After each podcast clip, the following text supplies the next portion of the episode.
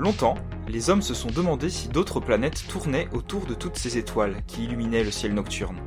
L'intuition le laissait croire, mais rien ne venait le prouver. Il a fallu attendre 1995 pour obtenir une confirmation, avec la découverte de la toute première exoplanète. Depuis, près de 4000 ont été identifiées. Rocheuses, gazeuses, petites, grosses, chaudes, froides, potentiellement habitables. Aujourd'hui, voyage vers 10 exoplanètes remarquables. Salut Isabelle Salut Vincent Comment ça va? Bah plutôt bien et toi? Ouais, ça va, ouais. Les vacances sont terminées, hélas. Ouais. Mais on a décidé de les prolonger un petit peu quand même. Grave. Et aujourd'hui de faire un, un voyage dans le cosmos. On vous emmène en vacances, on vous emmène en vacances euh, loin, très loin, vers euh, 10 exoplanètes. Chouette programme. Et euh, alors on n'a pas de chronique atomique euh, cette fois-ci, on en aura sans doute une la prochaine fois puisque Lucie a un emploi du temps surchargé. Elle va partir dans l'espace prochainement. Donc elle fera sa chronique atomique à son retour seulement. Euh, voilà, mais par ailleurs on aura évidemment le, le point culturel euh, habituel en fin de, en fin de podcast, euh, les petites recommandations culturelles.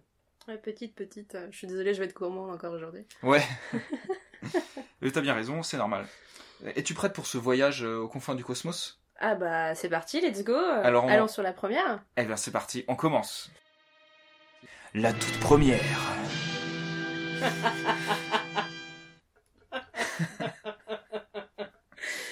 pourrais faire, euh, je sais pas, tes personnages dans un téléphone rose. La Ah. toute première. Ah non, c'était pas trop l'effet.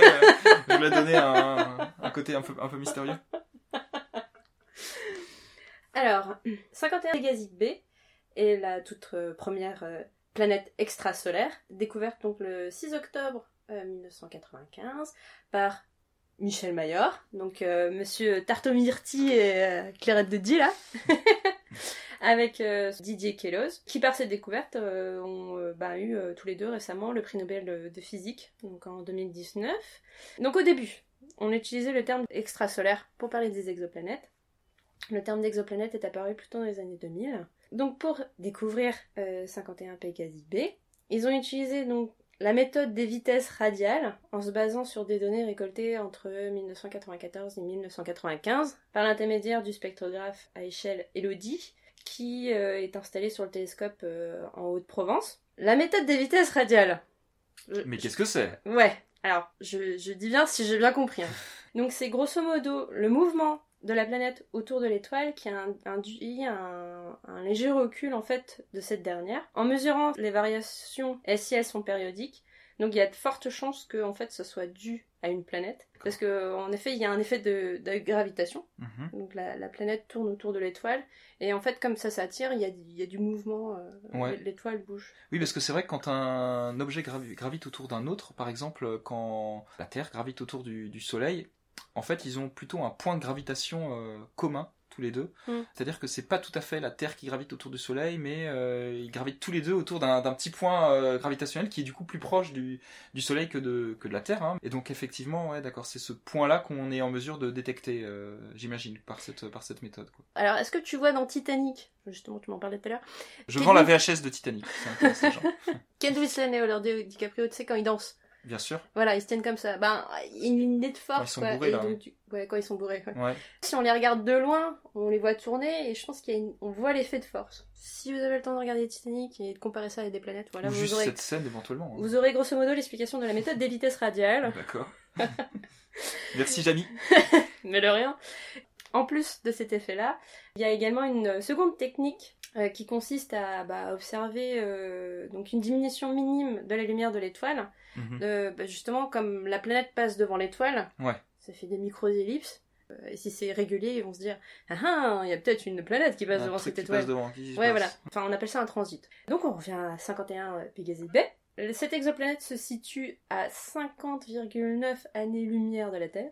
Donc, elle a pour particularité d'être assez proche de son astre. Elle met à peu près 4 jours pour en faire le tour. Et c'est cette euh, singularité qui a permis de bah, classer cette géante gazeuse dans un nouveau type de planète euh, Mhm. qu'on appelle les Jupiters chauds ou Mhm. les Pégasides. Car la température de cette exoplanète est de euh, à peu près 1000 degrés. D'accord. Mhm. Donc le Ouais. réchauffement climatique là-bas, euh, Ouais. ouais, bien On prononcé. c'est cool. Et sinon, en 2013, euh, des scientifiques annoncent la possible détection de monoxyde de carbone et d'eau sur euh, 51 Pégasi Mhm. B. Donc cette, dé- cette découverte est- a été une véritable révolution dans le monde astrophysique. En effet, ça nous permet ainsi de d'étudier les exoplanètes afin qu'un un jour, euh, nous, on puisse comprendre ce qui s'est passé sur euh, la Terre il y a 4 milliards euh, d'années et euh, de pouvoir peut-être aussi répondre à la question euh, sommes-nous seuls? Auquel on avait déjà un peu plus ou moins répondu euh, dans un autre podcast, si vous suivez, voilà. N'hésitez pas à réécouter. à réécouter. C'est le podcast numéro Nous ne savons plus. Débrouillez-vous La plus proche de la Terre. Tin, tin, tin. Je pense que je vais mettre ça comme, euh, comme petite musique. Alors, donc, comme vient de l'expliquer Isabelle, euh, la découverte de la toute première exoplanète, ça a confirmé une euh, intuition. Ben, quand on regarde les étoiles euh, du ciel la nuit, on peut imaginer une, multitude de soleils avec des planètes qui, euh, orbitent autour. Mais alors, il y a une deuxième question. euh, elle se trouve où la planète la plus proche de chez nous, donc celle qui a été euh, identifiée A priori, elle se trouve autour de l'étoile la plus proche de, notre Soleil, mais encore fallait-il pouvoir euh, le prouver. Donc cette étoile, c'est Proxima Centauri. Bon, c'est la plus proche du Soleil, mais tout est relatif, puisqu'elle est quand même située à 40 000 milliards de kilomètres, soit environ 250 000 fois la distance qui sépare la Terre du Soleil. Il faudrait un voyage de près de 80 000 ans à une sonde de type de celle euh, de New Horizon, qui a survolé euh, Pluton en, en 2015 pour, euh, pour la rejoindre.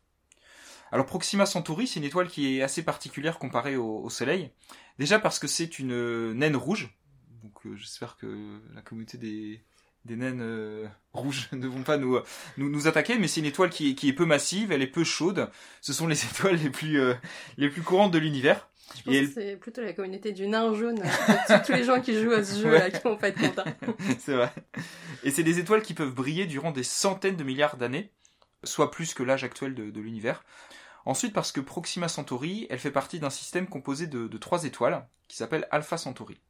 Donc vous avez Alpha Centauri A et Alpha Centauri B, qui sont deux étoiles qui orbitent l'une autour de l'autre. Elles ont un centre de gravité euh, commun. On appelle ça une étoile binaire ou une étoile double. Et vous avez Alpha Centauri C, qui on ne sait pas trop comment est associé aussi à ces, à ces deux étoiles. Et donc Alpha Centauri C, c'est Proxima Centauri, donc c'est l'étoile la plus proche de la Terre. Ça fait Non, beaucoup mais- de Alpha, Proxima, Centauri, machin. Mais t'as l'impression qu'il y a Alpha. Centauri A qui va partir à 15h, Alpha Centauri B qui va partir à 16h. Quand est-ce que Alpha Centauri C va arriver Ah ouais, c'est, c'est, waouh, c'est un peu compliqué. Bon, enfin bon. J'espère que jusque-là, c'est assez clair.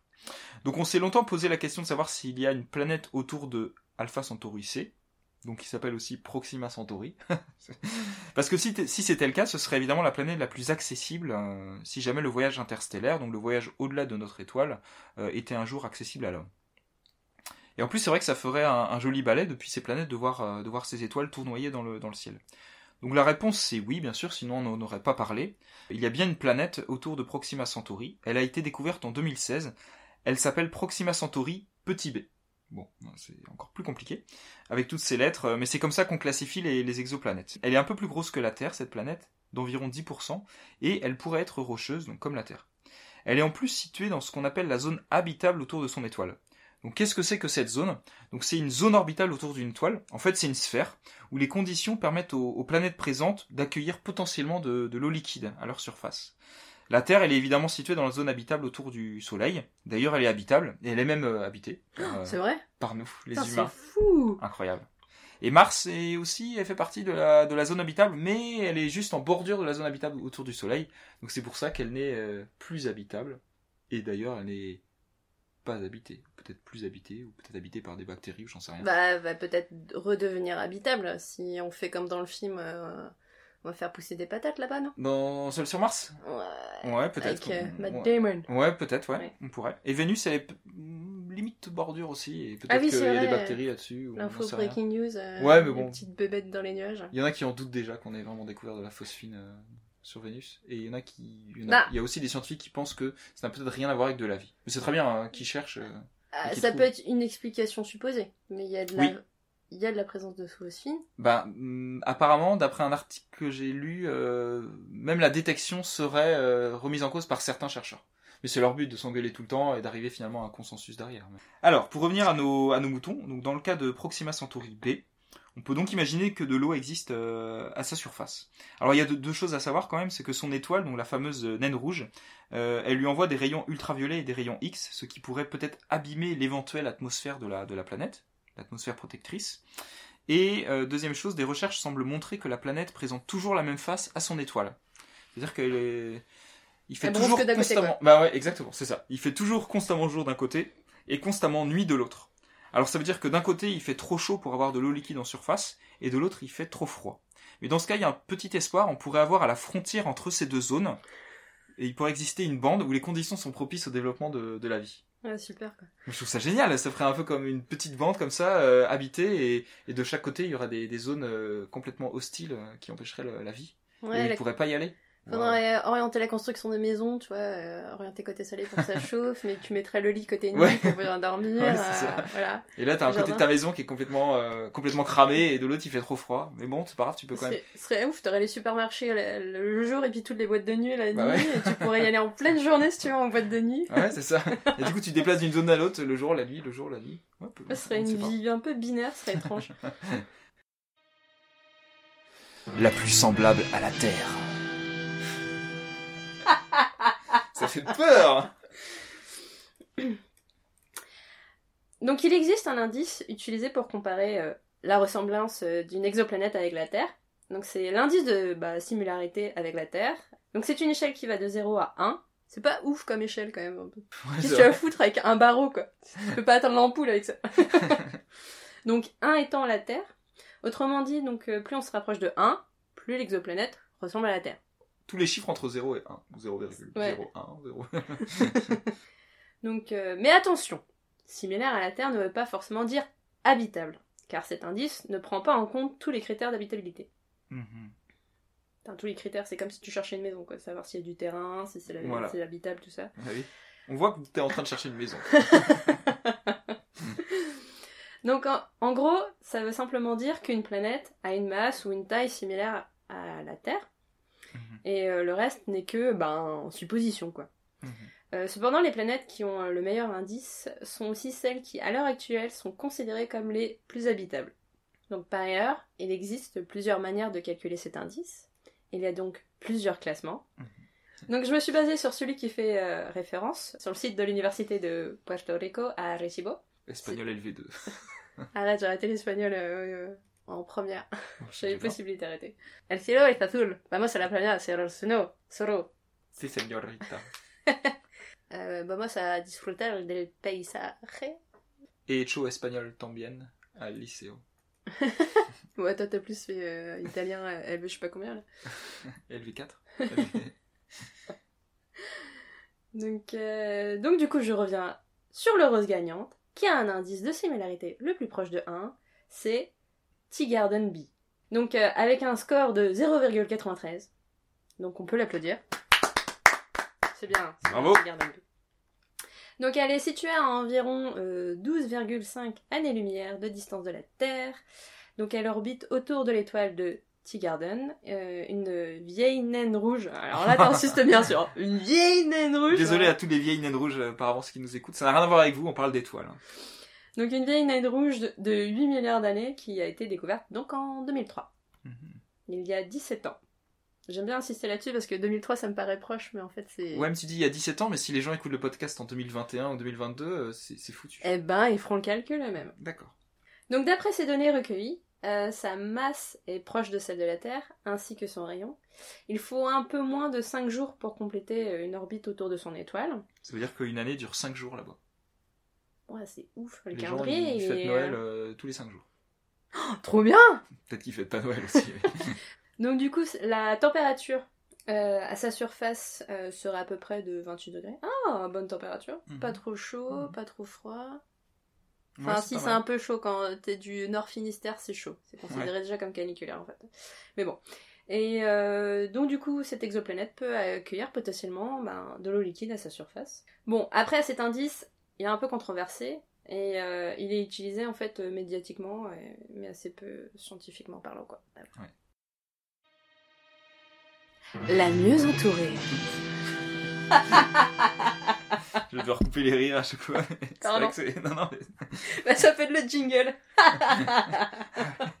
Ah, je vais faire ça, tiens. Non Quelle idée Il faut que je me taise Ouais, fois. donne pas d'idée, parce que là... Très.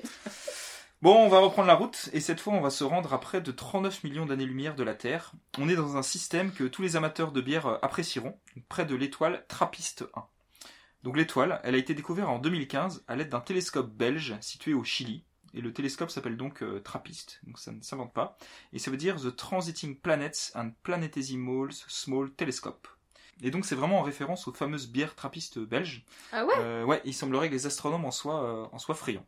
Plutôt- Et pas aux cool. gens euh, qui habitent Trappes Ben, les trappeurs, non C'est vraiment les pas- trappistes, les gens qui habitent à Trappes Je sais pas, en Marcy, c'est pas un trappiste Peut-être, si, ouais. Je sais Ah pas ouais, comment on dit, ah. comment on les appelle les gens de Trappes. Moi, c'est des Belges, ils vont pas faire un hommage aux habitants de Trappes, quoi. tout ça. Et donc, autour de cette étoile, il n'y a non pas une, ni deux, ni trois, ni quatre, mais bien sept planètes potentiellement rocheuses, dont trois sont dans la zone habitable autour de l'étoile. Et donc, ces sept planètes, elles portent le doux nom de Trappiste 1b à Trappiste 1h, donc euh, B, C, D, E, F, G, H. Et il pourrait même exister une huitième planète, donc euh, Trappiste 1i, dont l'existence reste cependant à- à confirmer. Alors j'ai une question, pourquoi c'est toujours B et jamais A? Et ben parce qu'en fait, c'est considéré que A c'est l'étoile. Ouais, Trappiste 1, Ah. mais Trappiste 1A en fait, euh, donc ça commence à- c'est pour ça que ça commence à B. Ouais, c'est tout un classement. Donc cette découverte, elle a fait beaucoup de bruit, si bien qu'en 2017, la NASA a organisé une conférence de presse pour annoncer la nouvelle. Po, po, la, po, po, po. Incroyable Il y avait beaucoup de bière à boire et tout, excellent. Donc pourquoi c'est une découverte importante? Parce que déjà, autant de planètes rocheuses autour de la même étoile, pour le moment, c'est c'est unique. Euh, parce que les trois situés dans la zone habitable, donc autour de l'étoile, peuvent potentiellement contenir de l'eau liquide à leur, à leur surface. Parce qu'elles sont aussi assez proches les unes des autres, donc depuis le sol d'une de ces planètes, comme par exemple euh, Trappiste E, euh, certaines des autres planètes apparaîtraient plus grosses que la Lune dans le ciel nocturne, donc ça doit vraiment être un, un joli spectacle. Et quant à l'étoile, elle, elle serait euh, certainement beaucoup plus grosse que notre Soleil, très rouge, mais aussi moins, moins chaude. Donc c'est vrai que ça donne envie d'aller là-bas pour voir un petit peu ce que, ce que ça donne. D'ailleurs, la NASA avait fait à l'époque un petit artwork, euh, une petite affiche comme ça, euh, euh, à destination d'éventuels euh, touristes spatiaux, où on voyait comme ça, ça présentait L'autoroute Trappist entre 1E, les, les différentes planètes. je sais plus, on voyait un mec, je crois, qui, à travers- qui était peut-être dans un train ou dans un vaisseau spatial, et on voyait euh, plusieurs planètes dans le ciel comme ça, euh, Mm. trappiste, et c'est vrai que ça doit être, ça doit être sympa. Alors donc, étant donné son caractère unique, le système trappiste, depuis cette annonce, il a été beaucoup étudié, donc depuis la Terre ou bien depuis même euh, l'espace, notamment avec le fameux télescope spatial Hubble. Et en fait, il s'agit du système solaire que l'on connaît le mieux, évidemment, en dehors du nôtre. Donc voici ce qu'on suppose donc. Trappiste 1b et Trappiste 1c auraient toutes les deux un noyau rocheux et une atmosphère. Trappiste 1d est la planète la moins massive des sept. Trappiste 1e, c'est la planète la plus similaire à la Terre, bien qu'elle soit un peu plus dense. Et quant aux trois autres planètes, étant plus éloignées, elles sont peut-être recouvertes de glace d'eau. Alors attendez toutefois de faire le plein de, votre vaisseau. Il semblerait que les sept planètes euh, aient aussi une rotation synchrone, donc c'est-à-dire qu'elles présentent peut-être toujours la même face à leur étoile, et qu'au vu de l'âge de l'étoile, entre 6 et 10 milliards d'années, leur, leur atmosphère a peut-être été balayée par les rayonnements intenses de cette naine rouge qui envoie de grandes vagues d'énergie euh, dans leur face. Donc la prochaine étape, le télescope spatial euh, James Webb, qui doit être lancé euh, prochainement dans l'espace, pourra étudier avec précision la composition de leur atmosphère et éventuellement détecter ainsi la présence de carbone, de méthane, d'eau ou même d'oxygène. À noter que pendant un temps, ces astronomes belges ont pensé proposer un nom de bière belge différente pour chacune de ces planètes. Par exemple ouais. la Chimay, euh, l'Orval, l'Aleph, euh, bref, à votre santé, mais à consommer avec euh, Ah, il y en a modération. une que j'aimais bien. Je crois que c'est- elle est belge, c'est la Florefle. La Florefle. T'imagines On Ah va ouais. sur l'exoplanète Florefle. Ouais. Une... Une grosse exoplanète. Donc découverte cet été, euh, en juillet euh, 2020 pour être plus précis, l'exoplanète TOI 849b. Donc son rayon est à peu près euh, de 3,4 euh, fois le rayon de la Terre, d'une masse 40 fois plus importante que, que la Terre. Donc elle est située à 730 années-lumière de la Terre. Et euh, elle est très très proche de son étoile, car elle en fait le tour bah, en 18 heures. Donc c'est une année Ah oui. de, de 18 heures. Ah waouh. Ouais, j'imagine pas les, les journées charrettes. Ah ouais, ouais. Donc euh, bah forcément, euh, comme elle est proche de son étoile, ça joue sur sa température qui est de 1500 degrés. Euh, donc elle est particulièrement dense. Euh, elle semble euh, être constituée uniquement de fer, de roche et d'eau. Donc TOI euh, 849b serait en fait le premier noyau exposé d'une exoplanète géante. Sa taille actuelle équivaut à peu près à la taille de Neptune. Elle aurait aussi une taille équivalente au noyau, alors c'est supposé, hein, de l'intérieur de Jupiter. Mhm. Et en fait... euh, Ça veut dire, qu'en fait, il reste que le noyau, c'est ça en fait Ouais, voilà. C'est comme si euh, vous voyez un avocat, bah vous Ouais. avez que le noyau. Ah, mais ça n'a aucun intérêt. Bah ah si, parce que tu vois dedans. Ah. Eh ben ouais. Et euh, justement, c'est ça qui la rend si intéressante parce que on a Ah une ouais. mise à nu du noyau d'une planète. D'accord. Donc il y a deux hypothèses par rapport à cette mise à nu. Soit le processus dit d'emballement ne s'est pas produit. C'est gros- grosso modo, on va dire que c'est une exoplanète nudiste qui n'a pas Mhm. voulu se revêtir euh, d'hydrogène et, d'hélium. Ou euh, du coup la deuxième hypothèse, c'est soit c'est bien une géante gazeuse avec euh, une couenne assez conséquente. Voilà, je sais pas comment le trop Les qui nous écoutent apprécieront. Voilà. Lors d'une collision avec une autre exoplanète, euh, ça a conduit à une augmentation de sa température qui a fait fondre bah, sa brioche, sa petite couenne, par évaporation. Donc euh, en effet, c'est beaucoup plus efficace qu'un régime Weight Watchers. Mais c'est fou, ça montre qu'il y a quand même une variété incroyable, hein, forcément, parce qu'il y en a beaucoup, mais de, de- d'exoplanètes, et plus on en découvre, on découvre des choses que peut-être on n'avait pas du tout imaginées, euh, ou qu'on pensait même euh, physiquement pas possible, il y a encore quelques années ou quelques décennies. c'est pas toi qui as mis un noyau d'avocat à pousser chez toi? Tu pourras l'appeler TOI euh, Ah ouais Ah ouais 849b Ah, ça va être un peu compliqué à dire quand même. Bon, ouais, TOI. La mieux fournie en anneaux. Alors J1407b, c'est son petit nom, est une exoplanète qui orbite autour d'une étoile située à 420 années-lumière de la Terre. C'est une géante gazeuse, comme Saturne, et comme Saturne, elle possède des anneaux. Mais alors attention, pas n'importe quel type d'anneaux, puisque ceux-ci sont d'une taille euh, vraiment euh, démentielle. En fait, elle possède 37 anneaux qui s'étendent jusqu'à une distance de 90 millions de kilomètres de leur planète. Alors contre euh, l'équivalent de Saturne, qui a quand même déjà des anneaux imposants, c'est 250 000 kilomètres seulement. Et donc même euh, cette planète J1407b, elle doit donc sembler absolument euh, minuscule à côté de, côté de ces anneaux. Alors les anneaux en plus ils sont rétrogrades, c'est-à-dire qu'ils tournent dans le sens inverse du sens de rotation de la planète autour de son étoile, ce qui est un phénomène euh, assez rare. Donc il est possible qu'un énorme impact, une collision avec un corps céleste massif, ait malmené les anneaux ou bien ait amené la planète ou les anneaux à changer de sens de, de rotation. Alors autre information intéressante, il y a d'importantes zones de vide entre certains anneaux, ce qui suppose la présence de, de lunes ou de- d'exolunes, des corps qui auraient donc nettoyé leur orbite autour de, la planète. C'est-à-dire que ces exolunes se seraient formées en fait par euh, euh, agglomération de, de- des différents euh, petites particules, des différents corps qui composent ces anneaux, et donc ils ont nettoyé comme ça la, zone entre, les anneaux. Cette découverte a été faite en 2012 par une équipe de chercheurs du Japon et des Pays-Bas. Et elle pose des questions en fait parce qu'on ne pensait pas qu'une telle structure d'anneau pouvait exister et qu'elle soit stable dans le temps. Alors peut-être qu'on l'observe, euh, mais qu'elle a une durée de vie assez réduite. Ben, D'après les calculs des chercheurs, ce système d'anneaux pourrait durer au maximum euh, 110 000 ans. Donc on a relativement de la chance de pouvoir euh, l'observer. La plus ancienne. Il faut varier un peu. euh. Donc euh, cette exoplanète-là aussi porte un nom bien sympathique. Alors attendez, je, je prends le temps. PSR B1620-26B. voilà, donc on dirait le nom d'un formulaire de CERFA. ouais, en effet. Elle est euh, aussi surnommée la planète Mathusalem. Pour avoir cherché, c'est le plus vieux personnage de la Bible avec euh, 969 ans. Merci Wikipédia. Mhm. Donc elle est surnommée Mathusalem ou la planète de la Genèse. Incroyable, elle a été découverte en 93.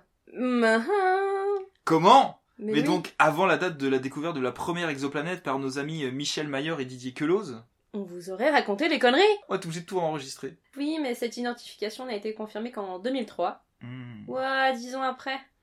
Et euh, tout ça grâce au télescope euh, spatial Hubble. Euh, il s'agissait apparemment ben, d'un soupçon, et les soupçons, ben, ça met le doute. Donc c'est une exoplanète de type euh, Jupiter chaude, donc une géante Mhm. gazeuse similaire à Jupiter, 2,5 fois plus grosse et donc plus chaude.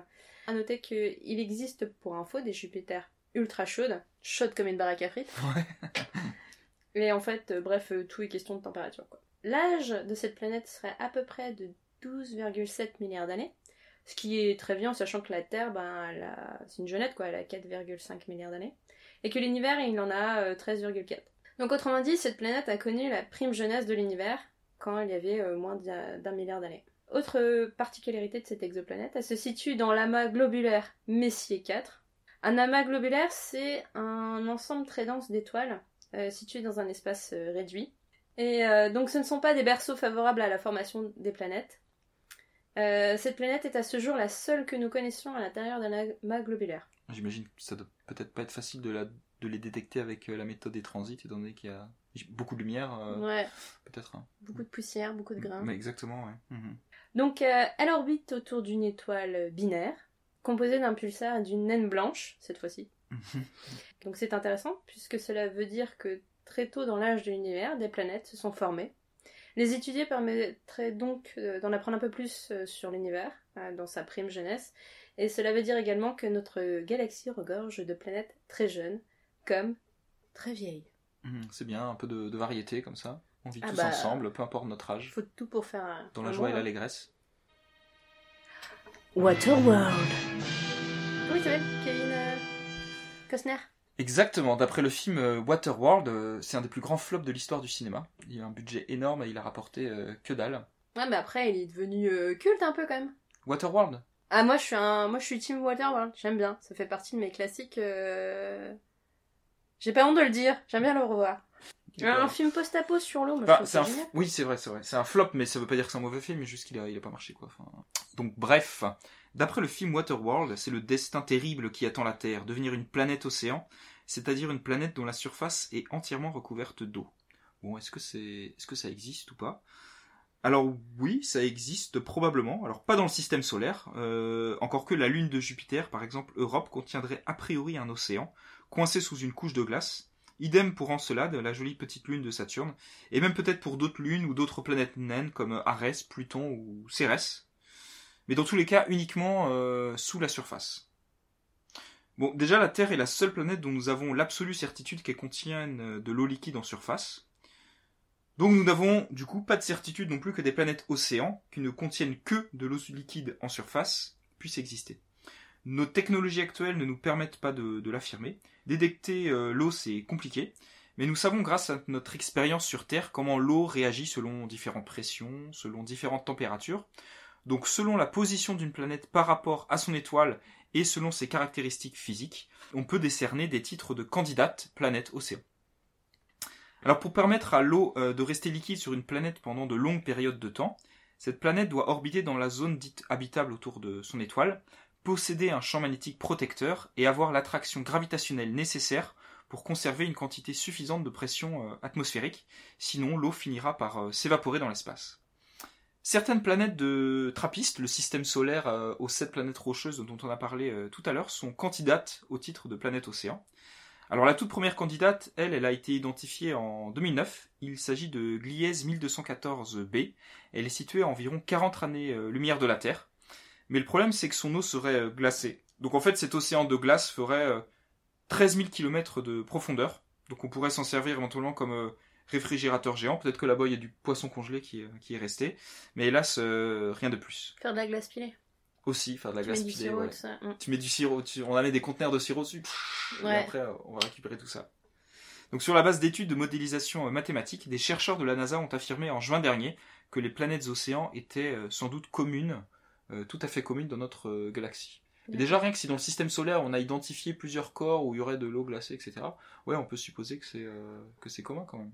C'est pas dans Interstellar où ils, ils atterrissent Oh, sur- exact. Bah oui, j'ai même pas pensé à citer. océan. Ah ouais, euh, où il y a d'énormes vagues là. Ouais, Excellent, excellent. Ouais, c'est vrai. mais on n'en a pas trouvé pour le moment. Ben on- non, on peut pas l'affirmer avec certitude, mais on a quand même des, des soupçons, des indices, voilà, mais qui restent à, à confirmer. Peut-être que les futurs télescopes euh, en cours de développement, euh, notamment James Webb, pourront le confirmer avec plus de certitude. Mais c'est dur de détecter de l'eau, mais par contre, on pourrait détecter plus ou moins d'eau dans l'atmosphère euh, de ces exoplanètes, et ça pourrait quand même être des, des indices sur la présence peut-être d'eau d'eau liquide à la surface. Il va falloir qu'on s'entraîne sur Subnautica. Ouais, ah ouais, bon, voilà une autre planète océan aussi. Ah, tout à fait. Alerte Je ne sais pas, je Ouais, ne sais on pas, je l'ai pas fait encore. La plus solitaire. Donc ce ne sont pas à proprement parler euh, bah, des exoplanètes. D'ailleurs, ce ne sont pas non plus des planètes, puisque pour être une planète, il faut notamment orbiter autour d'une étoile, et ce n'est pas le cas de ces planètes dites errantes, noires ou bien encore orphelines. Donc elles sont plus couramment et moins romantiquement appelées objets libres de masse planétaire. Donc euh, ce sont des planètes qui errent dans le vide intersidéral, qui, qui séparent les étoiles les unes aux autres. Donc on ignore comment elles se forment. Peut-être qu'elles se font éjecter de leur système solaire suite à une collision, ou à une explosion de leur étoile, ou à la force gravitationnelle d'une géante gazeuse. Ou bien elles se formeraient à partir de globulettes. Donc euh, les globulettes, ce sont des petits nuages sombres de gaz et de poussière très denses hébergés au sein de, des nébuleuses. En tout cas, selon une étude, elles ne seraient pas du tout rares. Il pourrait en avoir euh, plusieurs centaines de milliards en fait dans notre galaxie. Mhm. Donc euh, détecter une exoplanète, c'est difficile. Euh, détecter une planète errante, ça l'est encore plus. Ben, notamment parce que ben, la méthode des transits, comme on l'a vu euh, tout à l'heure, avec c'est l'étude de variation de la luminosité des étoiles euh, lorsqu'une planète passe de- devant, ben là en fait elle est ben, impossible vu qu'il n'y a pas d'étoile. On peut néanmoins utiliser d'autres méthodes, comme celle de la lentille gravitationnelle. Donc lorsqu'un objet passe devant une étoile, les rayons lumineux de cette dernière sont déviés, courbés par le champ gravitationnel de l'objet, comme prédit par la relativité générale d'Einstein. Cette technique permet euh, de fournir aux observateurs terriens une image déformée, un mirage. Dix géantes gazeuses errantes ont été ainsi détectées en 2011. Donc c'est difficile d'imaginer de la vie euh, telle que nous la connaissons sur ces planètes errantes rocheuses, sans étoiles, donc pas de source de chaleur et donc pas d'eau liquide. Mhm. Certains chercheurs audacieux estiment que la vie sous-marine pourrait survivre sur une planète après son éjection d'un système solaire, dans un océan souterrain ou sous une épaisse couche de glace, entretenue par la chaleur interne de la planète. Mais après, c'est difficile toutefois d'imaginer autre chose euh, qu'une vie euh, microscopique. Donc voilà, pensez-y quand vous regarderez le ciel étoilé et pensez un peu à ces planètes qui errent à tout jamais dans l'obscurité. À ces plaines, ces montagnes de glace, ces tempêtes géantes, plongées dans le noir et qui ne seront jamais observées par personne. J'espère que la Terre ne sera pas éjectée un jour du, du système solaire. Accrochez-vous. J'ai vraiment l'impression que c'est un jeu de billes, quoi. Ouais, ouais c'est ça. Allez hop. La plus lointaine Waouh. C'était la dernière. Alors finalement, c'est la prochaine étape de la planétologie, la prochaine révolution. Donc détecter une planète tournant autour d'un autre soleil, d'une autre galaxie. Donc, ça veut dire une, étoile euh, en dehors de, la Voie lactée. Alors c'est un tout autre challenge puisque la galaxie la plus proche de la Voie lactée, euh, elle s'appelle Andromède et elle est située tout de même à 2,5 millions d'années-lumière. Donc on peut difficilement euh, utiliser les méthodes qu'on utilise. Alors nous avons malgré tout quelques candidates en utilisant principalement la méthode de lentille gravitationnelle dont on a déjà parlé. Donc la première candidate, elle a été identifiée en 1995, donc seulement un an après l'observation de la première exoplanète. 96 T'as dit 95 Ah oui, effectivement, je me suis j'ai fait une erreur. Je reprends. Donc la première candidate, elle a été identifiée en 1996, donc seulement un an après l'observation de la, de la première exoplanète, euh, 1995. Donc c'est une planète de trois masses terrestres. Elle est située dans une galaxie située à 4 milliards d'années-lumière. Donc c'est loin. Comme Non, c'est fallait le préciser. L'alignement qui a mené à sa détection était aléatoire et unique, donc il ne se reproduira pas donc on ne pourra jamais confirmer cette détection en effectuant une autre euh, observation. Donc un peu plus proche de chez nous, euh, dans la galaxie d'Andromède en 2009, a priori une planète gazeuse autour d'une étoile a également été détectée par effet de lentilles gravitationnelles.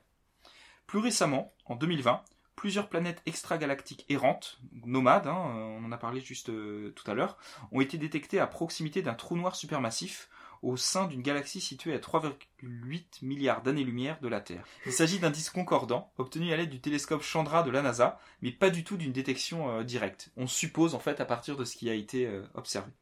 Alors évidemment, l'observation directe est inconcevable euh, avec nos technologies actuelles et même euh, futures, mais en tout cas c'est pas grave parce qu'on a déjà beaucoup à faire dans notre euh, galaxie avec toutes ces, belles exoplanètes. D'ailleurs, on pourra peut-être faire un, podcast prochain sur l'observation directe des exoplanètes qui pourra arriver dans les prochaines années ou les prochaines décennies avec l'évolution des télescopes. Direct. Mais faut pas mettre des lunettes comme quand tu regardes un. L'éclipse Ouais. Toi, tu te souviens de l'éclipse de 1999 On, on allait tous chercher nos lunettes euh, chez le pharmacien ou dans les paquets de céréales. Euh, pff, Ouais, si, je m'en souviens, mais pas trop plus. Enfin, Ouais. je m'en souviens de la recherche des lunettes. Après, de Ah les- oui, ouais, c'est de- euh, c'était galère, en hein. Bretagne, on n'a pas trop de chance, on a beaucoup de nuages des fois par moment. Ouais, il y avait eu des nuages par chez moi, ouais. ouais. Il faisait un peu plus sombre, mais euh, mais il y avait rien de plus, quoi. Donc c'était un petit peu décevant quand même. Ouais. Je me souviens, j'avais été un peu déçu. Enfin bref. Donc on a terminé pour ce long et beau voyage de 10 exoplanètes. Ouais, maintenant on va mettre le pilote automatique et on va revenir doucement sur Terre. Ouais, d'accord, très bien. Eh ben, euh, Marcel, euh, enclenche le pilote automatique. Ta-da-da-da-da. Peut-être qu'on mettra ça comme musique à la fin. Et on va euh, accueillir le désormais euh, habituel point culturel, hein, Ouais. avec un beau générique. Escale sur exoplanète.culturel. Exoplanète culturelle. Avec un beau générique? Ouais, c'est Lucie qui m'a conseillé de faire un générique parce qu'à chaque fois on fait des génériques différents avec la bouche. Et elle a dit que c'était vulgaire, imbécile et idiot. Non, C'est pas vrai, elle a pas dit Oh ça. la vache, t'es hyper méchant Ah ouais, bah, bah quoi? Je Non. te soutiens. Non. Mais bon, mais c'est vrai, un, un générique c'est bien, donc on a mis un générique. Non, mais franchement, dans le dos des gens, t'en profites pour faire des coups bas. Euh, Dans les derniers podcasts, euh, tu, Pourquoi? tu laisses quand je chante et tout ça. euh, C'est bon, c'est bon. Bah, c'est- c'est- Attention, règlement de On est en direct, c'est normal. C'est aucun montage d'ailleurs de quoi tu parles. La joie du direct. Mais oui. Bah, un jingle, ok.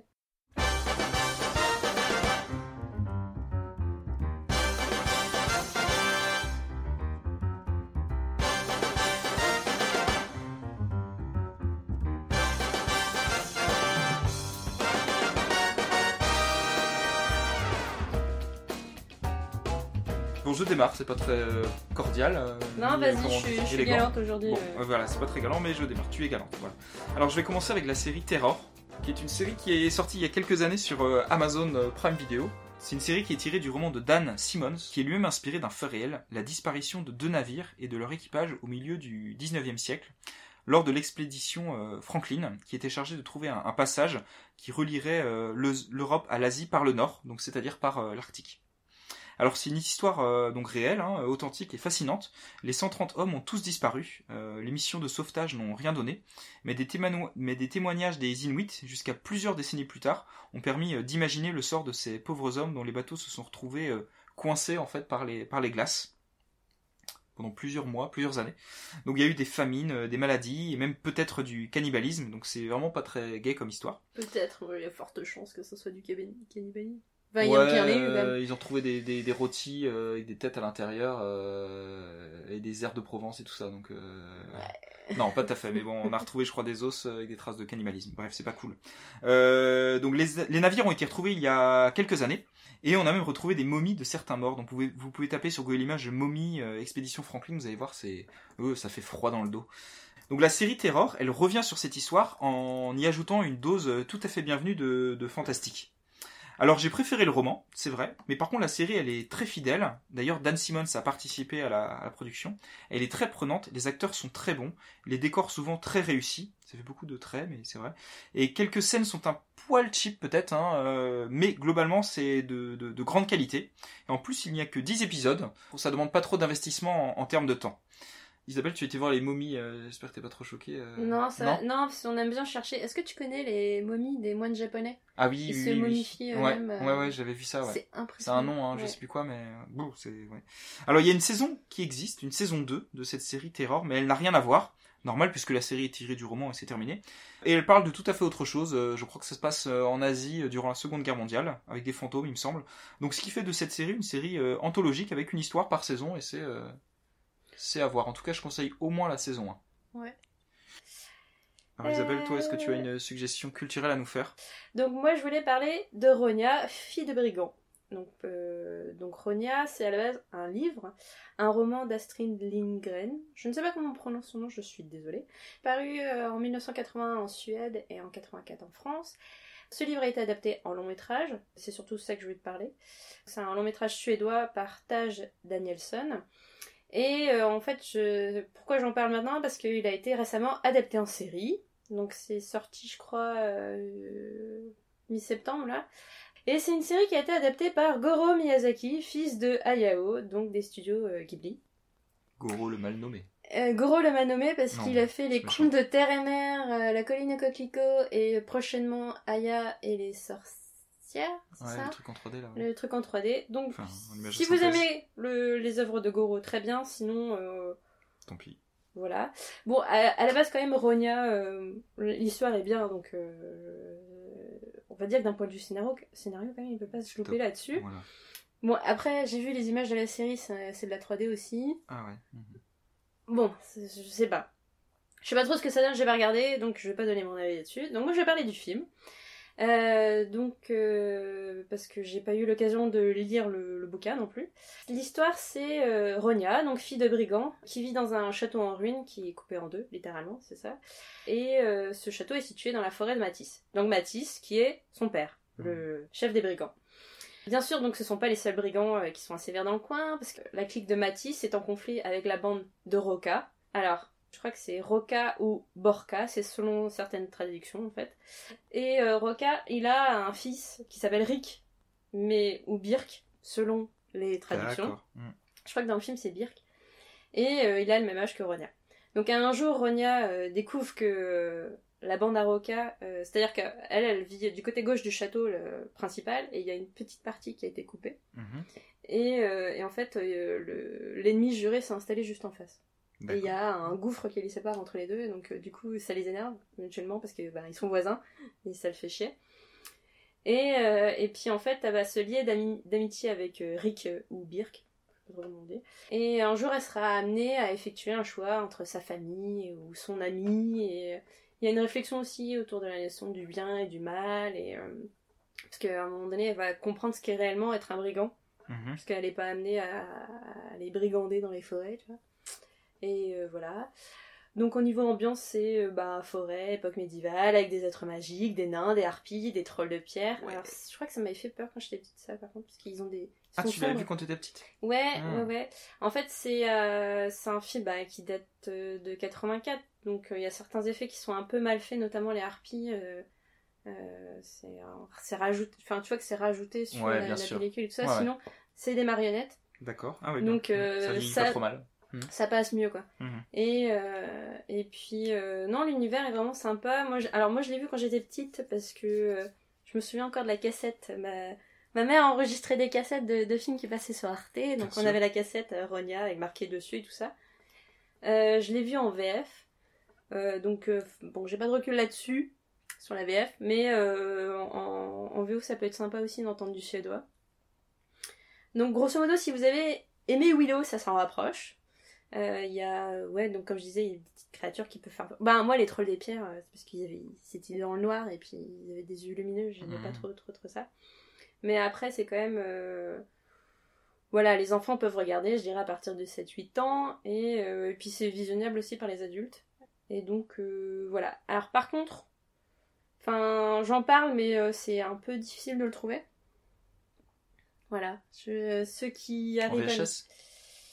Ben, peut-être trouver en VHS, je sais pas si un jour peut-être Arte le repassera. sur les Euh, réseaux euh, peut-être dans des médiathèques. illégaux?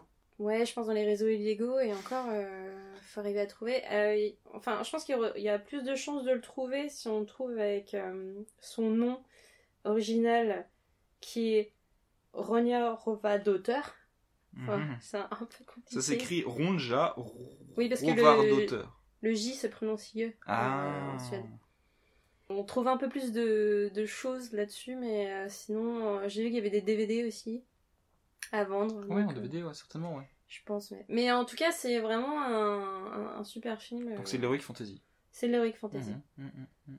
Et euh, ça parle du... On suit l'histoire d'une petite fille euh, qui se lie d'amitié avec un collègue, et puis ils font des choix, et puis après, ils vont vivre des aventures en forêt. Un conte initiatique. Ouais, et la musique, elle est quand même assez top, et elle a tendance à rester un peu dans la tête. Eh ben très bien, merci. On va écouter un des morceaux de la BO du coup euh, qui est épique et que- qui est pas mal. On vient de l'écouter là à l'instant, euh, mais on l'a coupé au montage. Écoutez, on fait pas souvent de publicité, mais si vous voulez, vous pouvez aller sur le, le compte Facebook de Dans la Lune, le compte Twitter également, le compte Instagram bientôt. Ça va comme ça, ça va me pousser à, à l'ouvrir. Euh, N'hésitez pas à aller sur le site, même s'il y a moins d'articles en ce moment, euh, vous avez déjà de, de quoi faire et je, je, je, je- je doute que vous les ayez tous, euh, tous lus. Et quant à nous, on va se retrouver pour un prochain, un prochain épisode. Merci Isabelle. Bah, merci Vincent. Et puis merci à vous tous, euh, les auditeurs. Voilà, faites attention, euh, portez vos masques euh, en extérieur, lavez-vous les mains, changez de chaussettes régulièrement, ayez une bonne hygiène de vie générale. voilà, changez vos habits, Bah, lavez-les ouais, à que les 95 chaussettes. degrés. Non, pas que les chaussettes. le- 95 degrés, tu veux porter des, aussi. des- des mini chaussettes. Mais j'y connais rien, moi. Parce que tu vas cuire tes fringues. non mais t'imagines, c'est un super pull en laine, ça va devenir un pull Wow. pour Barbie quoi. Ah ouais, c'est sûr. Ah non, ouais, laisse tomber. Et puis ben, un prochain, à bientôt pour un prochain épisode euh, Covidisé. Ouais, on vous fait des bisous.